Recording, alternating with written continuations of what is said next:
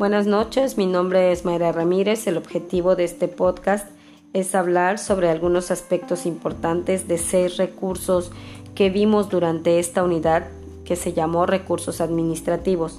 Antes de hablar de cada uno de ellos, daré una breve explicación de lo que son recursos administrativos en general. Estos son los medios de protección que tenemos a nuestro alcance los administrados para impugnar los hechos y actos administrativos que nos afectan y en general para defender nuestros derechos respecto de la administración pública. El primer recurso se encuentra en la Ley Federal del Procedimiento Administrativo en el artículo 83 y este nos dice que los interesados afectados por los actos y resoluciones de las autoridades administrativas que pongan fin al procedimiento administrativo a una instancia o resuelvan un expediente, podrán interponer el recurso de revisión o cuando proceda intentar la vía jurisdiccional que corresponda.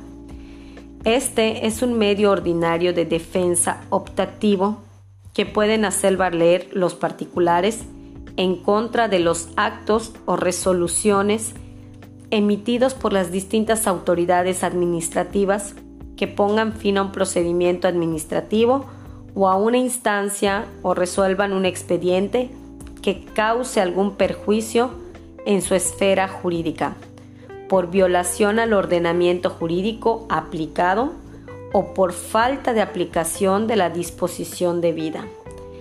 Este es un medio de defensa que constituye un control de la legalidad de la actuación de la autoridad administrativa. El siguiente recurso se encuentra en la Ley de Procedimiento Administrativo en el artículo 108. Este es el recurso de inconformidad y es un medio legal con el que cuentan los interesados y afectados para manifestar su desacuerdo sobre los actos y resoluciones de las autoridades administrativas. El objeto de este recurso es que el superior jerárquico de la autoridad emisora confirme, modifique, revoque o anule el acto administrativo recurrido. El término con el que se cuenta para promoverlo es de 15 días hábiles a partir del día siguiente al que surta sus efectos la notificación de la resolución o acto que se recurra y de 10 días hábiles a partir del día siguiente al que surta sus efectos la notificación de la resolución o acto que se recurra.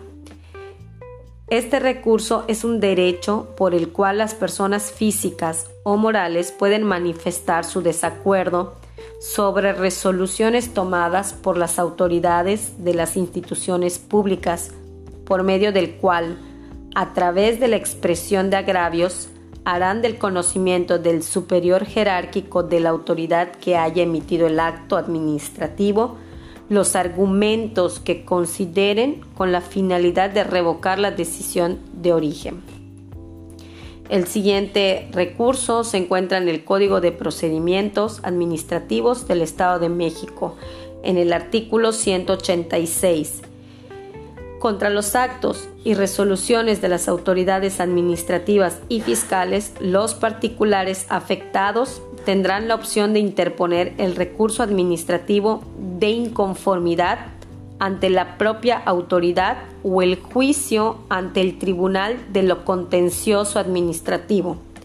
Cuando se esté haciendo uso del recurso de inconformidad previo desistimiento del mismo, el interesado podrá promover el juicio ante el propio tribunal.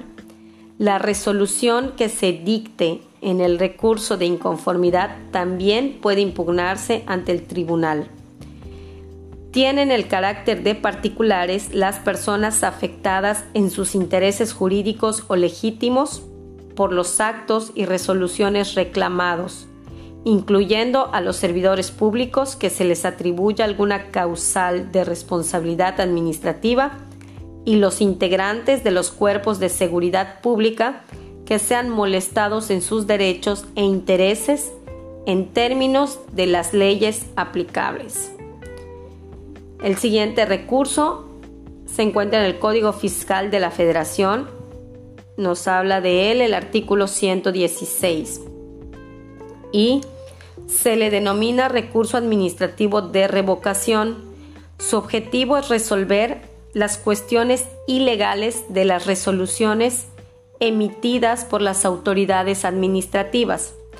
Se trata de un recurso optativo, esto es que el particular podrá optar por impugnar un acto a través del recurso de revocación o promover directamente contra dicho acto juicio ante el Tribunal Federal de Justicia Fiscal y Administrativa.